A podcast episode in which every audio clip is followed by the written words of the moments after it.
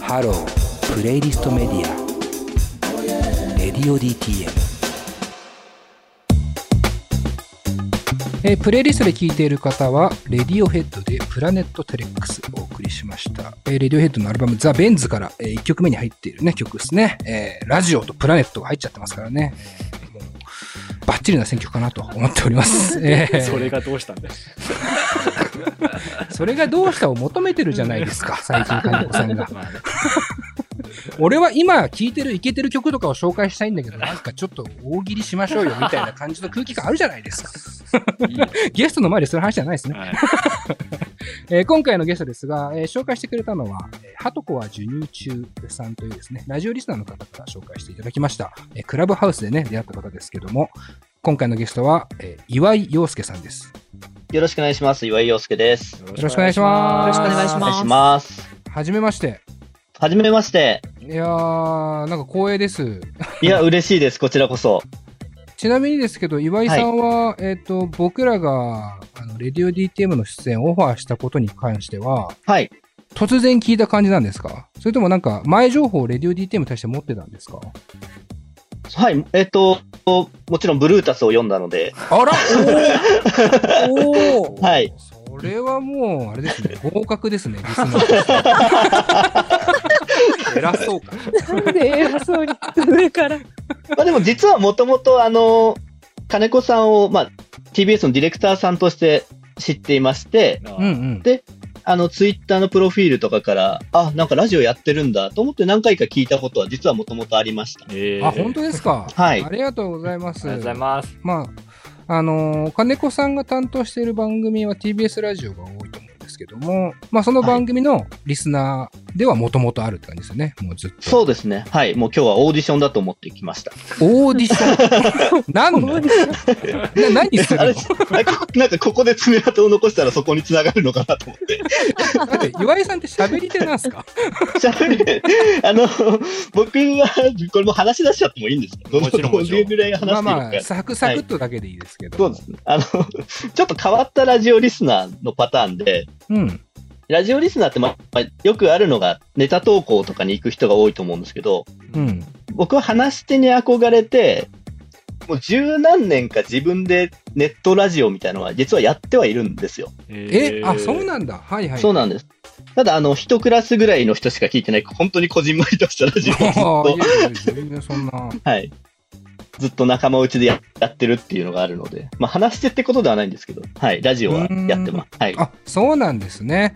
あの今回僕も岩井さんに関してあんまりこう前情報のない中でねあの進めてはいるのでちょっと失礼な部分もあるかもしれないいえですいけえどとんでももないで存すじ上げてない部分が多くてまあラジオを自分たちでもちょっとやったりとかしつつ、えーラジオのショーをお主催したりとか、あーはいあとはリスナーであるという、えーラジオリスナーであるっていうところが、まあ基本の、えー今回の岩井さんのトピックなのかなと思っているんですが、はいまあそんな岩井さんがなんでそんなことになってるのかっていうところをプロフィール的に掘っていきたいかなとまず岩井あさんりががとうございます。誰なのかっていうそのはい。どんな人なのかっていうのはね、掘っていきたいなと思ってるので。はいまずじゃあ、岩井さん、年齢って聞いてもいいんですかあ、大丈夫です。えっと、僕は37ですね。あ、84年生まれですかね。 83 83年年かですね。はい。僕のお兄さんと一緒ですね。ああ、そうなんです。はい。はい二つ上の、僕が、えー、と85年生まれのあ、今35歳。。僕の弟と同い年ですね あれ家族構成が似てるなそうですね。お兄さんと呼ばせていただこうかな。 岩井兄が。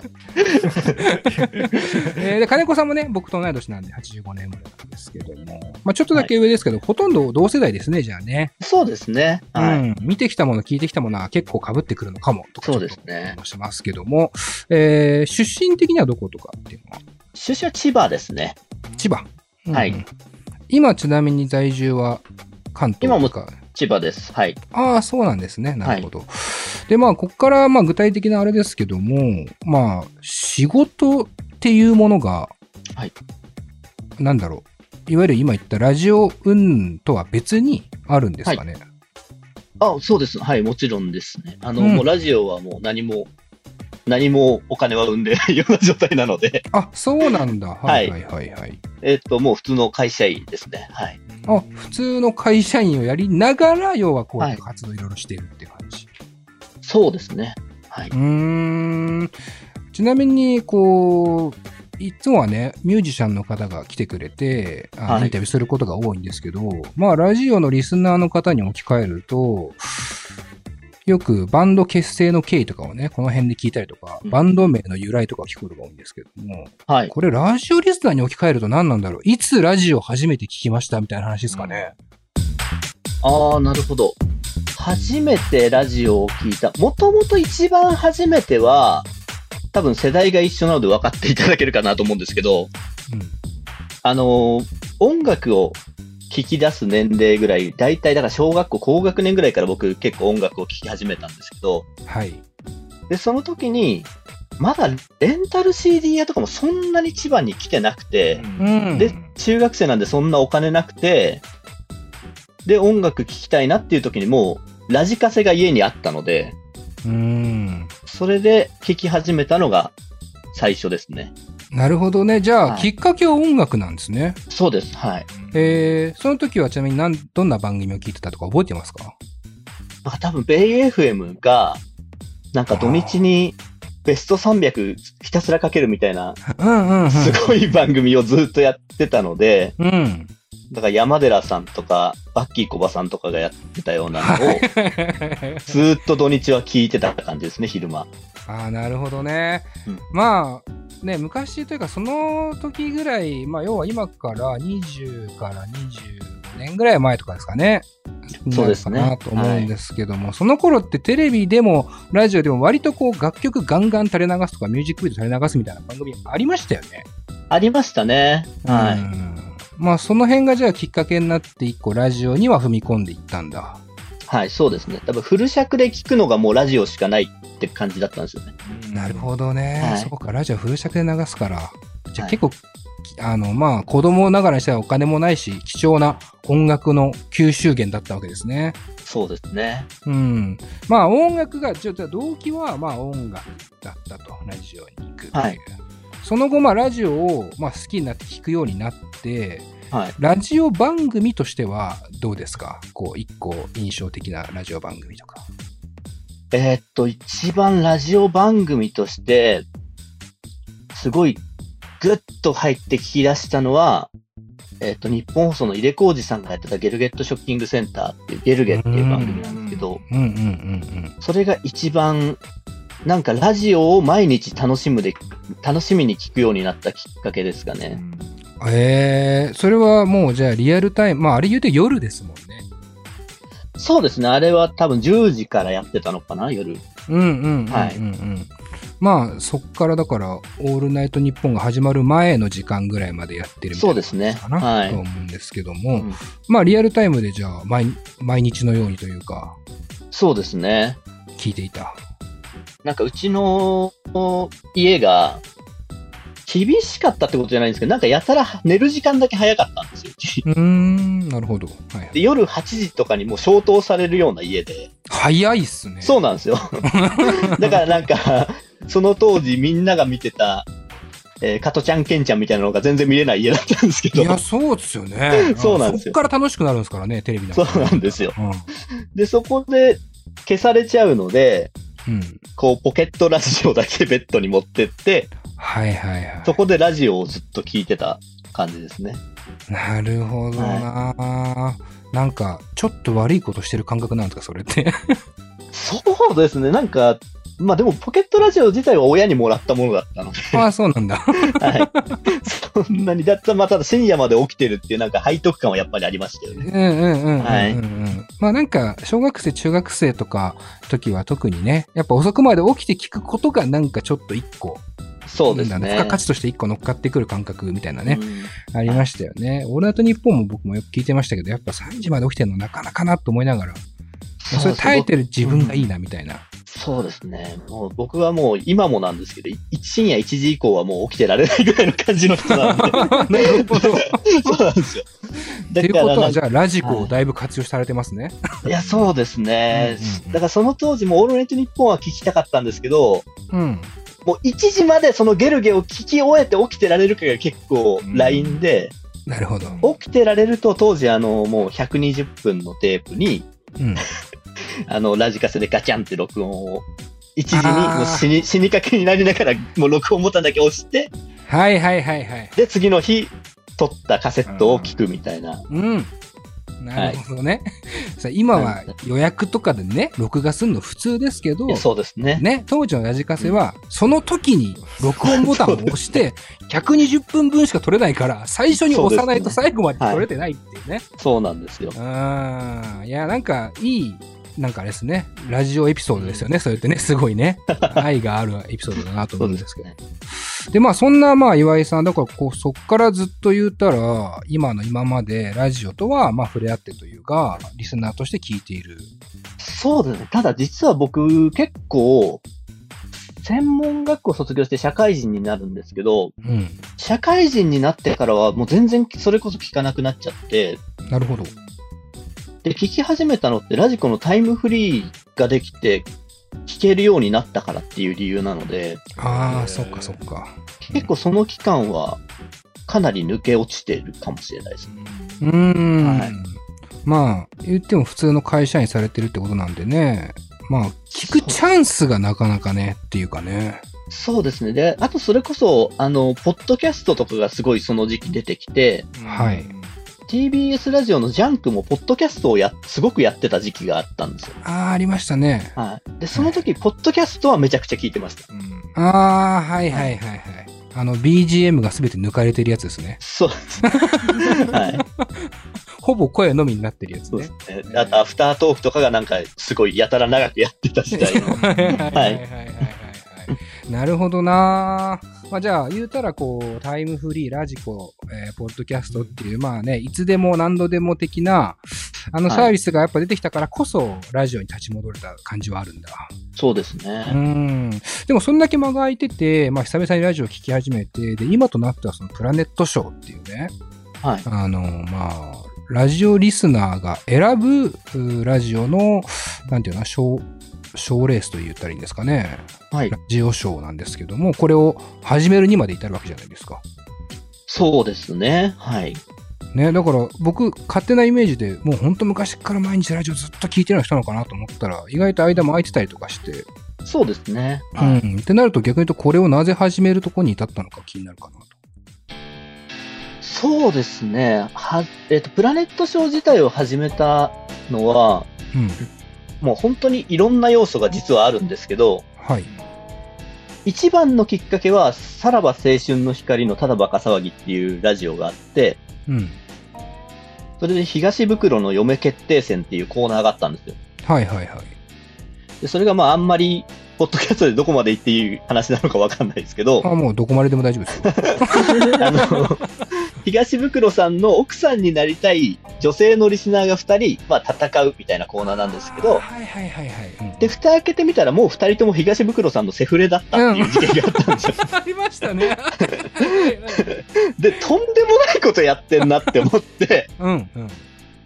で、ただ、これ、とんでもないことやってるのに、もう、まあ、それもかっこいいんですけど、なんか本当に面白い、その時、聞いた人だけのものになるのって、うん。なんかもう、表彰したいなって思ったんですよ、自分が。このラジオ。あーなるほど。うん。はいでも、まあ、絶対ギャラクシー賞取るわけないっていうのは分かってたのうんで、まあ確かにね。 じゃあ、まあ、リスナー目線でそういう賞を与えられるものっていうのが今まで存在しなかったので、うん。そういうものがあったら、まあ、なんか面白いんじゃないかなって言って作ったのが初め。ですね。なるほど。はいじゃあもう、あれだ、まあ、ギャラクシー賞って言うたら、こう、なんか、優れた番組に贈られる賞みたいな、ちょっとこう、真面目なね、オフィシャルな、こう、放はい送に関する賞だと思うけど、まあ、あくまで岩井さんが、岩井さんが表彰したいと、表彰したいくらい面白い番組でしたっていう、言いたいために作った賞みたいなところはある、プラネット賞っていうのは。そうですね。なので、冠には、あの、印象に残った番組としか言ってないんですけど、なるほど。はいうーん。なんまかあ、結なんか構ね、おもはい面白さとか、面白いとかだけではなく、なんかすごい感動したとか、うん。なんかすごいこの回ってあったよね、みたいな印象に残った回をとにかくラジオリスナーがやっぱ、なんか、集まるとそういう話にやっぱりなるので、うんうんうんうん。なんかそういうのを表彰できるのがあるといいなっていう感じですね。なるほどね。まはあ、い記憶に残るエピソードっていう感じなのかなという。で、まあ、この章を作って、まあ、その内容にも入っていきたいんですけども、はいそもそも、その、なんかプラネット賞って、今の話で言うと、岩井さんが表彰しただけだと思うんですけど、 はい。そそうでこすねに対して賞の仕組みがついてくるわけですよね。どういうふうに、じゃあ、その、表彰する番組を選ぶかっていうところ。で、このプラネット賞についての、なんていうか、仕組みの説明をちょっとまず聞きたいかなと思ってます。えっと、まず月間賞っていうのを毎月選んでまして、うん。えー毎月1日から7日までの間、一次選考というのを行うんですけど、うん。